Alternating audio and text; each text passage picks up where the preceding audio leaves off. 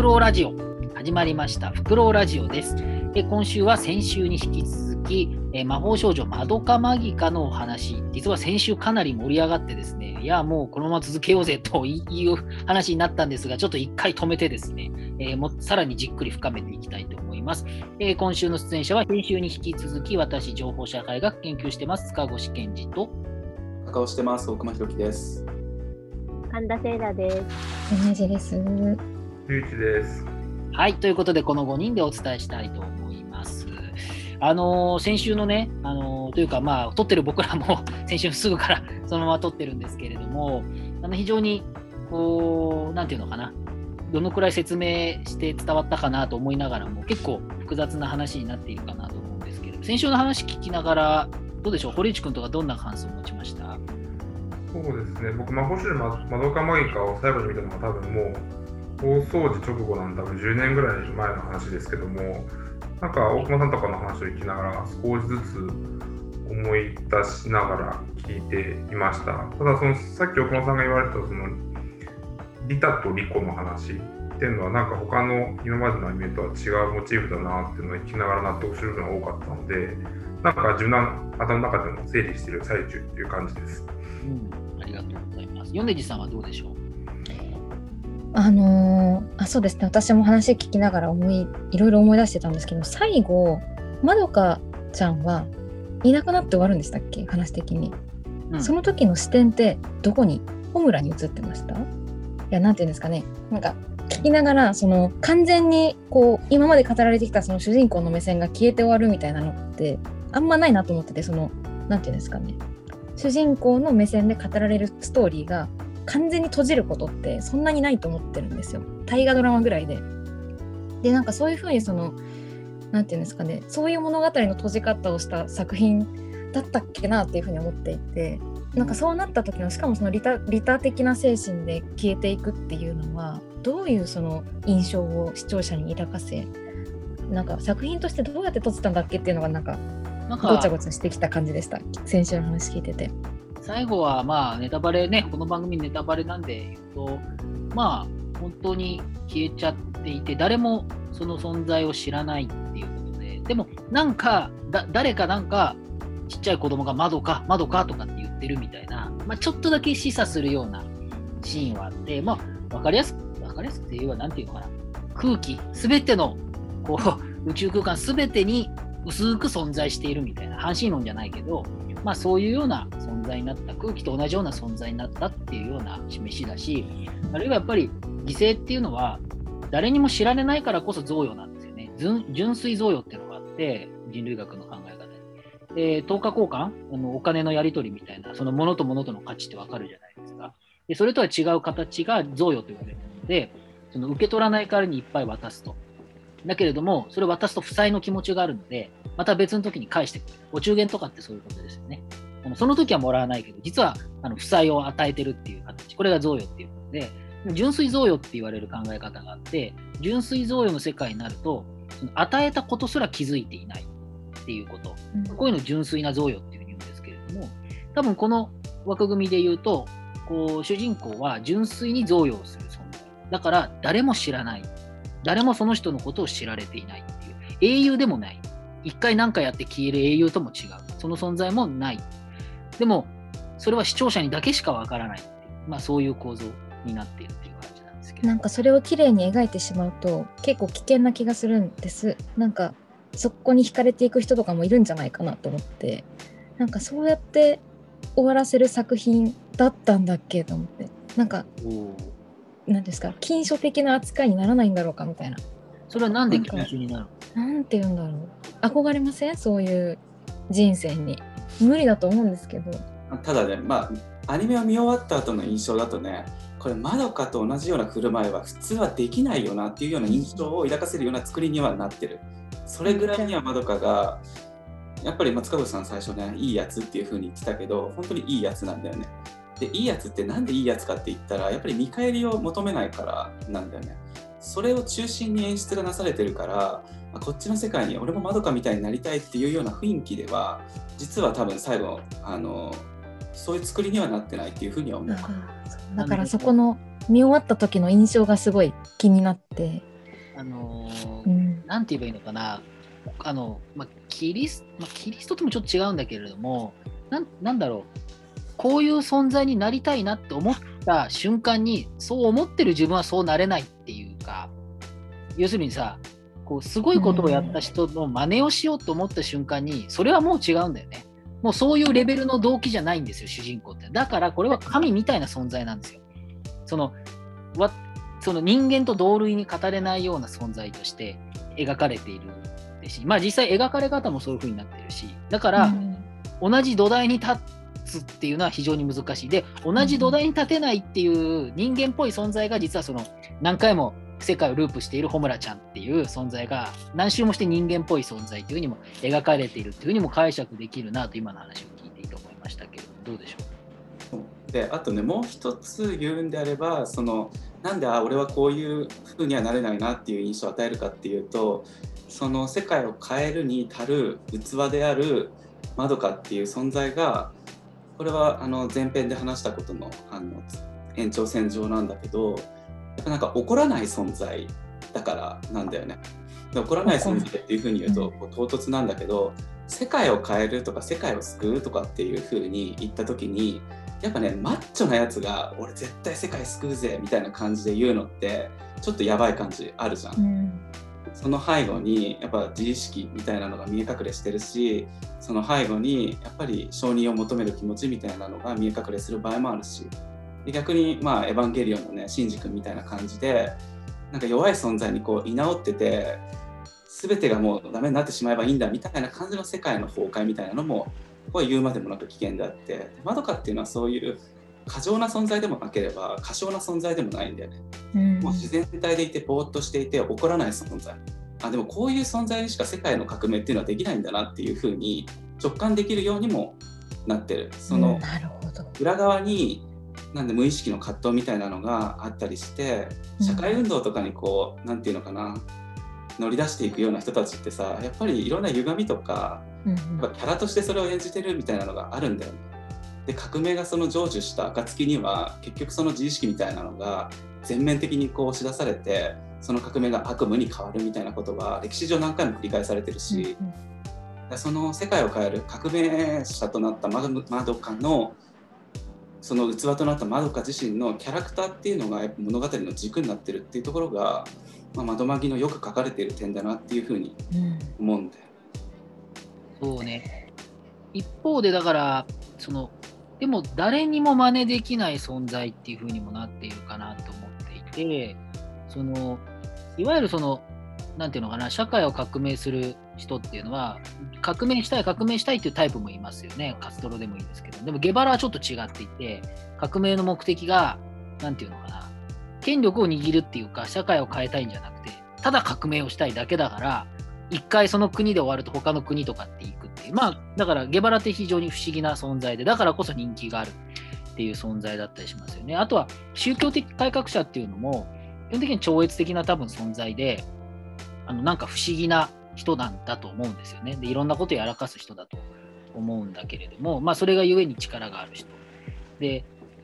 この窓マギのマギカみ、マドカみたいな主人公っていうのは、なんていうのかな、まあ、本当に、多分歴史上にこんな人いたのかなっていうふうに僕なんか思う。本当に不思議な存在だなっあの歴史上 いるっていうか、その人間の形式としてですけれどもね。なんかすごい、あの、バガボンドっていう作品をまた、フクロウラジオでやろうと思って、バガボンドっていう作品をちゃんと読んでいたんですけれども、まあ、バガボンドっていうのはやっぱ宮本武蔵の話ですけれども、まあ、描き方としては最初は、その、我欲っぽい我欲でしかなかった人間がガンガンやこう動いていった結果あのそうではないっていう風になんかその我欲が抜けていく過程で、まあ、仙人見たくなっていくっていう、まあ、そういう存在だと思うんですけれどもちょっとこれとも違うよねまどかっていうのはね。うん違うね。まあ、バカバンドの場合はそうね今たまたま話出たから、まあ、俺もすごい好きな漫画なんですけどバカバンドのすごいいいシーンの一つとしてその、まあ、我欲を捨てて仙人みたいになっていくことが、まあ、この世の真実ひいては天下無双の道へ近づくことなんだっていうのをまあ、宮本武蔵はそのバカボンドの中で出ている天下その当時の天下無双人っていうふうに言われてた柳生石秀斎からねその構えっていうのをこう伝えられるんだけど途中でその当時柳生石秀斎と並んでもう一人その天下無双の、まあ、候補じゃないけどもう一人のこう強者として書かれてた伊藤一等斎っていう人にあの出会うことによってその何て言うのかな仙人への道とか悟りへの道みたいなものが一瞬揺らぐんだよねそこが結構バガボンドの個人的には俺はハイライトシーンだと思っててお前そんな伊藤一等さんにこう言われるんだよね。お前そんななんか仙人っぽくなってるけどみたいな。そうじゃないだろみたいな。お前本当は人切って楽しかったんだろって言われてそこから少しこうシーンが空いて武蔵が泣きながら楽しくてしょうがなかったっていう風に過去の自分が切った。人たちのシーンを思い出しながらあの思い返すシーンがあって結構ねその後武蔵はやっぱりどうしてもこう専任的な方向性に行っちゃうんだけどむしろバガボンドでこう強調したかったのはあのシーンなんじゃないかなとか思ったりねかなり話がずれちゃったけど。いやでもそこもあまあこのバガボンドはバガボンドはまた全然別の回でやりますけれどもあのーその我欲を捨てることが大事だみたいなことを宮本武蔵は考えていくんですけどそう思ってる時点でそれはもうそうダメなんだよっていうことだと思うんですよね。でも人間だからその本あの主人公まどかじゃない人間っていうのは多分発達段階がちゃんとあって みんなそうじゃないですか少しずつこうねあの20代の前半とかまではなんかイケイケな感じはあってやるけどちょっと大人になって少しずつそういうのが抜けていくみたいな何でもいいですけれどもそういう過程の中でどこまでもその我を捨てないんですよね。だから捨てられないっていうふうにも言えるしでも捨てないことも大事なんじゃないかと。でもその折り合いがうまいこと書けないから佐々木小次郎との戦いが書けないまま救済してるんですよ井上先生はね。でそこの微妙なこう感覚っていうのがあるんですけれども、まあ、ちょっとこのこの話またいつかしたいんだけれどもそのまどかっていう存在のあまりにも不思議な存在の動機とかっていうのは、まあ、動機を考えるっていうのもおかしいんですけどどういう存在なのかっていうのは僕はすごく不思議なんだけれどどうでしょう？誰かなんかないかな？え、私、今思ってたことあるんだけど、いい？うん、うん、あの、あの、あのさっきのさ、米津ちゃんがさ、ここんな風になりたいって思っちゃって、あの、一歩間違えれば、一歩間違えれば危険しそうじゃないかっていう風にさ、言ってたじゃない？その時に思い出したんだけれど、あの、このまどかのあまりにも純粋すぎる性格って、あの、最近で言うと、あの、私、鬼滅の刃の炭治郎がね、あの、似てるって思ったのね。で、あの、鬼滅の刃見て、見てない人は、ちょっとあれ、わからないかもしれないけど、あの、なんか、滅の刃の主人公のかまど炭治郎って、めちゃくちゃ純粋な、純粋な人で、あの、めちゃくちゃ、めめちゃくちゃ優しいのよ。で、あの、この最近やってた映画の中でも、こう自分が刺されて、でも自分が怪我させられたんだけど、そのなんか自分を刺してきた人の安否を気にしたりとか、あの俺が今死んでしまったらこの人が殺人犯になってしまうって言って、それだけは絶対ダメだって言って死なないように頑張るのね。で、なんか、それを見た瞬間に私吹き出しちゃって、自分を刺してきた人をね、人殺しにしてはいけないって言って自分が死なないようにするって、あの、お前どんだけいいやつなんだよって思ったの、初めて見たとき。で、あの、ただ私、あまりにもその、純粋に人に優しいその人側にすごい憧れて、私も炭治郎みたいな人間になりたいと思って、あの、ちょっとなってみようって頑張って試みてた時期があったんだけど、1週間で挫折したのね。本当に1週間ぐらいで、あの、どう頑張っても炭治郎のように純粋に優しくなれないの。で、そもそも気づいたんだけど、こう、炭治郎みたいにな人間になりたいと思って、こう、行う優しさっていうのは、本当の優しさじゃないというか、それ炭治郎がやってる優しさとは絶対違うのよ。なんでかっていうと、裏に、その、裏を、裏を返せば私は、その、こういう風な自分になりたいっていう利己的な動機で優しくするっていうのは、あの、炭治郎がやってる優しさとは絶対に違う。永遠にそれにはなれないっていう風に気づいて、あもうなんか私は私のままでいいやって思ったの。で、その時点で諦めたんだけれど、あの、だからこういうふうにまどかみたいな、あの、純粋な人、炭治郎みたいに本当に少年が優しい人みたいになろうとして、あの、成功する人は絶対いないっていうふうに気づいて、で、まあ、あの、結局ね、えっと、例えば、鬼滅の刃の中で言うんだったら、煉獄さんとか、そういう、こういう自分であろうみたいな信念を持ってる人みたいになることは私もできるって思うのです。それは、私も同じような信念を持てばいいだけだから、心を熱く持てみたいな。あの、弱い人を助けるために強くなるんだとか、そういうのは真似できる。後から、あの、後天的に作れるものだから。でも、あの、多分本当に生まれ持って、あの、純粋な気持ちで、あの、自然に人にそういうふうに接してしまうっていうのは、絶対に憧れる、憧れるんだけど、それは一生憧れのままでしかないっていうふうにあの感じたっていうことが最近あって、だからさっき米津ちゃんの話を聞いて、まどかみたいになりたいって思う。私も思うけど、でも、まあ、炭治郎になれなかったようにまどかにはなれないんだろうなっていうふうに。でもなんか、まどかになるっていうのは、優しいとかじゃなくて、多分、こう、消えるっていうことに対する、なんか欲望なんですよね。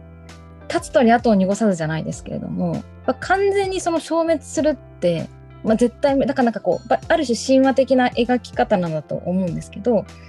あのそれには絶対になれないわけで、なので、こう、無気力人間を生み出すんじゃないかと思うんですね。てか私がそれを真に受けたらなんか本当に生きる気力なくなりそうと思ってそれでなんか危険なんじゃないかと思ったんですけどいそういう引っ張られ方はしないんですかね？でいそれは、わうんとね、多分こういうことだと思うのは、その何か社会を変えようみたいな、その二流の革命家みたいな、なんか社会を変えようとするときに、さっき大熊君が言ったみたいに、結局自分が権力を持ってしまって、また体制がおかしくなるみたいな、あの最近、あの KCIA か、ナムさんのなんとかってあの韓国映画、僕見てないけれども、要するに、あの当時のあの20世紀半ばぐらいの戦後のあの韓国のこう大統領をまた暗殺してみたいなその話があるんだけれども要するに権力をこう奪取した人間がまたちょっとこう保守的になっていってそれをまた奪取されるとかっていうそういう話なんだけれどもその権力を持っ社会を変えるっていう気持ちがもう容易にまた違うタイプの既得権益になっちゃうっていう権力になっちゃうっていうのはよくあると思うんですよ。でも初発の気持ちは社会を変えようだったっていうまあそういうタイプの革命っていうのが、まあ、世界にたくさんあったと思うんですよね。でも多分米津さんが言っていたのはそういうタイプの革命ではなくて自分が消えてでもいいから何かしたいってその宮沢賢治みたいなこうなんていうのかな全部溶け合ってでも全部消えたいみたいなでもそれはできればいいけど多くの人は銀河鉄道の夜よろしくああいう存在にはなれなれないので無気力になっちゃうっていうことですよね。いやなんかねね。なんかなんかしたいみたいな発想がないんだと思うんです。でそれは何かしたいっていう発想がそもそもない人間が何かできるっていう、まあ、そういうことなわけです。であのね、これ多分炭治郎の話出てきたからこれ読んでいる人多いと思うんだけど斎藤玉樹さん精神科医の斎藤玉樹さんがノートにえー、とあれです「鬼滅の刃の謎あるいは超越論的炭治郎」っていう記事書いていてもう3000いいねぐらいついてるから結構読んでる人も多いかなと思うんでまたリンク貼っておくんで読んでもらったらいいかなと思うんですけれども要するに炭治郎っていうのはすごいやつだけどあの全く人の気持ちがわからないやつだ。そういう意味でやばいやつだって言ってるんですよ。だってね、うん。あのギャグっていうかその人がギャグで言ってることも通じない人のある種のなんていうのか文脈一切読めないんですよ炭治郎って。空気読めてないでしょあいつもあいつで。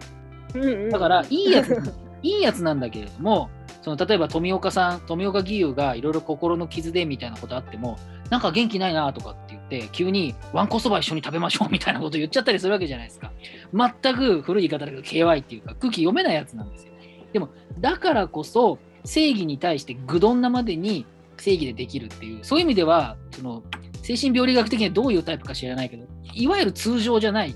状態の人間なんですよ。それと同じぐらい、あの敵、器物事務山もま逆の方向でそういうタイプだっていう言い方を、まあ、藤玉樹さんはしていて、あのそれはなんか身も蓋もねえけどそうだなっていうのは思っちゃいましたけど、大熊君どうですか？ここまで聞いて。いやなんか米津に悩んでるの何かを。まあそうなりますよね。え、ちょっと待って、あのさ、いえいい？あのさ、米津ちゃんの話聞いてて、あの、一個思い出した映画があるんだけど、すごめん、なあの映画の題名忘れちゃったんだけど、絶対誰か見てるはず。えっとね、なんか、えっと、ちょっと近未来の話なんだけれど、ある天才的な科学者が、えっとね、なんか人間は生後し死んだら、なんかニルバーナみたいなところに行くんだみたいなのを科学的に証明したとか言って、で、それで、あの、まあ、そのすごい科学者が言ったから、あの、死んだら、涅槃に行けるんだみたいなのがみんなお墨付きで証明されたぜって言って、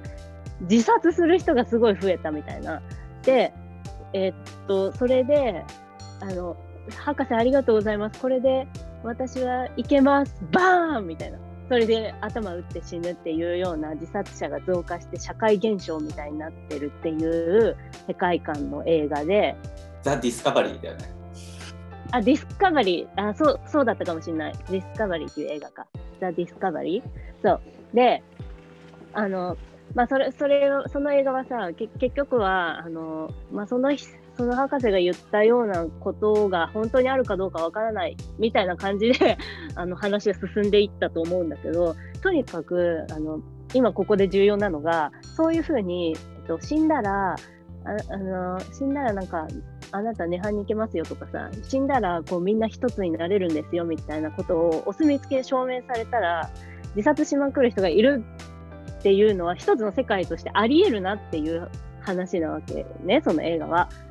でそれ確かにそうかもしれない。今さよ今の米津ちゃんの話聞いてたら米津ちゃんその映画の中だったら自殺する人なんじゃないかっていうふうに思ったんだけどそういうことそれができたら楽かもしれないですね。ちょっと待ってくれよ、ちょっと待ってくれよ、ちょっと待ってくれよ。いくらあの放送コードがないからって、それはちょっと待ってくれよ。いやいや、それはリアルだよ。リアル、リアル。だってそういう人絶対いっぱいいるよなって思ったもん。その映画は、あの、全然突拍子もない話じゃなく調べて、たら、あれですね、ネットフリックスで2017年の作品で、ネットフリックスで配信されているザ・ディスカバリーという作品でしたね。あの、もう一個思ったのが、あの、あ塚越さん最初の説明でさ、あの、さ、この、あ、窓マギの話に戻るけど、窓マギは最終回では、あの、ま、まどかが消えて、で、それで新しい世界でまどかはいない存在になってるっていう話で説明したけど、なんか最後さ、あの、ホムラだけはまどかのことを覚えてるんだよね。あの、ホムラはもともと時間を止めたり、時間を巻き戻したりする能力がある子だったから、やっぱりなんかそういう時間の、こう通常の時間軸の外にいる子だったから、なんかそのホムラにだけは、まどかがいないっていう、そういうなんか術みたいなのが作動しなくて、ホムラだけはまどか覚えてて、で、最後なんか、あの、まどかもホムラになんかちょっと語りかけてる心の中で2人は通じてるみたいな感じだったんだけれど、でも私もう一個気になっているのが、なんかま、まどかマギカのこの最終回で、えっと、結局、まどかのその願いによって魔女はいなくなったけど、なんか魔女がいない代わりに魔獣っていうのはまだいて、で、それで、そうで、ホムラは魔獣とたた、ま、今も戦い続けてて、でも心の中では、こう、まどかとつながり合ってて、私はまどかが守りたかったこの世界を今も魔獣と戦って守るわ、みたいな感じで終わってるんだけど、で、その時、なんかホムラが説明してるのが、なんかたとえ魔女が生まれなくなった世界でも、それで人の世の呪いが消え去るわけではないから、世界の歪みは形を変えて、今も闇の底から人々を狙ってるとか言って、ホムラはなんかナレーションしてるのよ。うんで、なんか、うん？って、で、私ちょっとここで分からなくなるのが、えっと、人の世の呪いが消えるわけではないし、世界は歪みがあるから、今も魔獣が出てくるんだぜって言ってんだけど、なんか、そもそもさ、あの、魔女がいたのって、キュゥべ、キュゥべえたちのその地球外知的生命体が自分たちのエネルギーが欲しいからって、あの地球の人を利用してたわけで、あの、もともとさ、あの、人の世に呪いがあるからだとか、世界は歪んでるからだとか、なんか、そういう話じゃなかったはずなのに、なんか最後は人の呪いとか世界の歪みが原因で魔獣がいるみたいになってるのが、なんか、あれって、なんか、なんか変だなっていうふうに思ったんだけど、この辺に関して何か思ったことは？あの最後のエンディングってホムラは覚えてるんだっけ？ホムラは忘れてるんだっけ？忘れていや、ほむらはね、覚えてあて、覚えてるんでしたっけ？どそう、ほむらは100%覚えてるんだけど、キュゥべえは忘れてて、で、あの、キュゥべえは知らないんだけど、ほむらがキュゥべえになんか説明してて、あ、なんか、キュ、キュゥべえは、ああ、そうなんだ、まあ、そういうこともあるかもね、みたいな理。論上あり得るみたいな話は確かにそうそうそうそう、理論上あり得るね、みたいな。いわゆるその本当だったらいたはずのなんかねあのなんか家族あの、うん。ままどかの家族とかねちょっとねあ会うみたいなシーンはあったとうんうんうんうんうん。そうでしたねだからまあちょっとねあの神田さんのその疑問を回収しきれるかわかんないけどだからまどかが、まあ、神になって、まあ、概念になって世界を作り変えてでその果てにこうどういう世界を作りたかったのかっていうことになると思うんだけど決してそのシンジ君シンジ君じゃないかあのエヴァンゲリオンの保管計画みたいな感じで呪いもなければ苦しみもないそういうまっさらな平地を作りたかったわけではないんだよね。別に希望を抱いてその果てに絶望があったっていいじゃないかっていうようなやっぱ主張だと思うしその希望を抱いた結果絶望がこう強くなりすぎてこう魔女になってそれが呪いとしてどんどんどんどん蓄積していくっていう世界は否定したけどでもやっぱりそのマドカ自体もその人間臭い世界をそのまま残したいっていうふうに思ってたことは事実だと思うしでそういう世界を多分目指して作った。であとは何ていうのかな最初に言ってたマドカ自身が全てにおいて恵まれてる存在なんだけどそれでも私は何もないっていうふうに言ってた。そういう価値観ともつながると思っててあのなんかちょっと難しい言葉だけどさ軸的な阻害っていうのと本質的な阻害っていう言葉があるじゃないですか。人文系のね書物とか読んでると本質的な阻害っていうのはさ何か本質的なものから阻害されてる。しかしその本質的なものを手に入れることができればその疎外感っていうのは消え去る解消されるっていうような考え方だけどそれとは全く真逆に軸的な阻害っていうのは、まあ、何か欲しいものを手に入れたらまた別に欲しいものが出てくるっていうあの人間の欲望そのものの話なんだけどやっぱり何かが満たされる完全にこうパーフェクションされるっていうことはないのだっていうようなやっぱそういうような形だよね。だからそれ自体は何て言うのかな。窓マギの世界観そのものだとも思うしでまどかが作った世界の中にもそういうようなまあ魔女とは違うけれど魔女っていう存在が残ってるっていうことは、まあ、まどかがどういう世界を残したかったのかっていうこととも、まあ、つながってくると思うし、まあ、難しい部分ではあるんだけどね。まあ、だから本質阻害論っていうのは、まあ、簡単もう分かりやすく言えばすごいみんな貧乏な世界だってじゃあみんな年収1000万円になったら幸せになりますよねっていうのがあの分かりやすい幸せの形阻害じゃない状態になるっていうことだけど、まあ、現実世界はあの先進国は特に年収が1000万あろうが2000万あろうが苦しいことだらけじゃないですかっていうことですよね。じゃあ5000万あったらどうなるかもあるし逆にお金がなければこういう選択もあったかもねとか、まあ、いくらでもその無限に道は広がっている中の一つしか選べないっていうことに対して苦しいっていうのがまあ分かりやすく言えば塾的阻害。まあそういう世界なのでその苦しみの中ではやっぱりこういろんな選択肢をあるっていうこと自身を、まあ、全部は否定はできないよねっていうことなんだよね。わか分かりやすい単線的な世界にあのまどかが世界を戻したっていうわけではないっていうことではあると思うんだけれどもね。なるほどね。わかんないけどねでも事実それで結局まどかが作り変えた世界の中で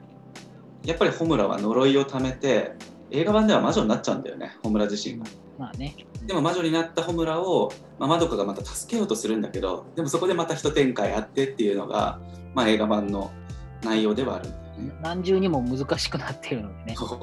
かなりあの複雑な、あのーメタ構造になっている。そううろぶちさんがさ結構バッドエンドの作品しか作らない脚本家っていうことで結構有名だけどやっぱりだから呪いっていうのは消そうと思ったって消せないっていうようなメッセージはやっぱ少しは入り込んでると思うしまどかのなんていうか願い自体も自己犠牲っていう風な言い方もできるけどあれはうんそうね前編で言った言い方を言えば利他のための利己なんだよね。まどかもある意味ではその利己的な自分の願いとか生理的に無理なものは無理なんだっていうふうにキューベにやっぱ意思をぶつけて結局その変革をするわけであって人間ってそういうものでしょみたいな塾的阻害とかそういう現在って言われるようなものを背負って生きていくのが人間でしょっていう結構その近代的な人間観によって立つのがまどかだっていうふうにも言える部分もあると思うしまあ、エヴァンゲリオンみたいに1か100かみたいな、1か0かみたいな、まあ、そういうことはし極端なことはしないよっていうような、まあ、それが非常に、なんていうのかな、今時っぽいよねっていうことだよね。うん、全部が全部何でもかんでも100か0かにはならないよっていうことだよね。奇跡っていうのもそういうものだよねっていう方だし、革命の話何回も出てきてるけど、革命も1回革命を起こしたらそれで100になるわけじゃないわけだよね。現実には革命を起こしたって同じような同じことが何回も何回もどこの国でも繰り返されるわけで。でそれその中でどういうことできるって言った時にせいぜいその少女が絶望と希望で魔女になっちゃうのだけはやめようよっていうことは変えられた。そういう意味では、まあ、その程度というふうに、まあ、はっきり言ってもいいんだけれどもでもやっぱそこはすごいことだよねっていうふうにも捉えられるわけで。作品の中ではそういうふうに描かれてる。素晴らしいことっていうふうに描かれているよねっていうことなんだよね。ああとなんかもう一個、野口さんがさ、あの、インタビューでさ、あの、最、最終回最後は、あの、終わり方が魔法少女の話だから、魔法ってやっぱいいよねって終わる ように持っていきたかったみたいななんかこと言ってたんだけど、あの、私映画を見てないんだけどさ、映画の終わり方ってどうなの？そういう感じ？映画は、そういう感じにはなってません。あ、そう。新編の映画は正直僕も1回ぐらい見ただけだけど1回じゃよくわからん。難しい。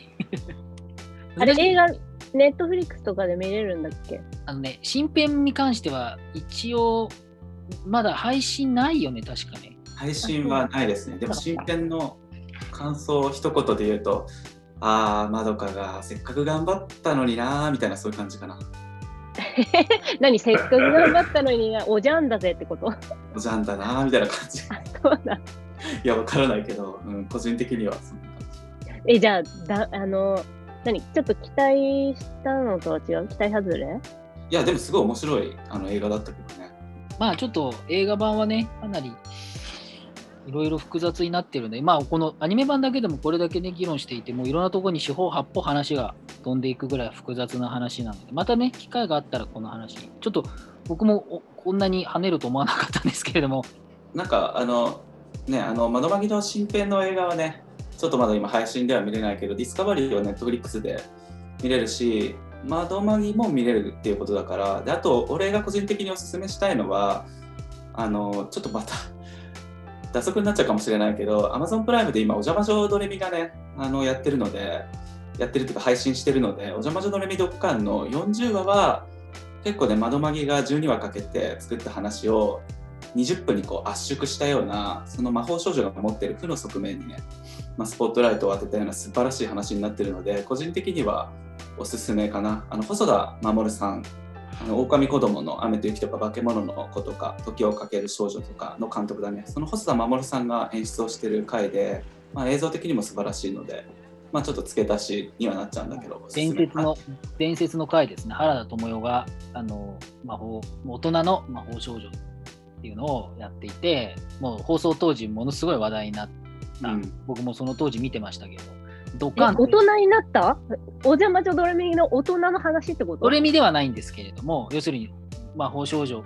ていうね、ああいう存在が大人になってもまだいるという、でそれでいろいろ負の側面もいっぱい描かれて、もち僕ちょっとあんま覚えてないんですけど、ただ、ものすごい衝撃的なっていうか、あの普通の、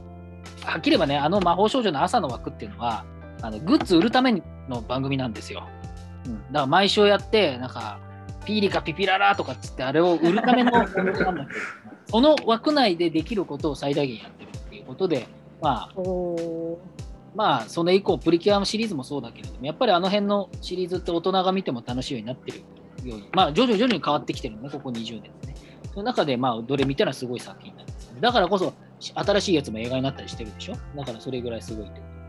えちちなみにさ、その40話を見るまで、いえー、と39話は順々に見てった方がいいの ?40 話、いきなり40話だけバンって見ても話わかる。40話だけでいいんじゃない？あのそれまでの前提は、うんまあ、基本的にはなんか魔女見習いであるドレミが元気に魔女になるのを夢見る頑張るっていうような話だからうんなんか最初の方はちょっと覚えてる。みリアルタイムで子供の時に見てたようなと、なんか、うろ覚えだけど。僕、中学生ぐらいの時で、もうオタクが最盛期のオタクだと、オタク最盛期時代だったんで、全部見てますよ。もじゃまじゃは全部見てます。うん、人気だもんね一語が外されるのでその40話で魔女っていうのが本来どういう存在かっていうのをドレミが突きつけられるんだよ、うん、そうですね。だから、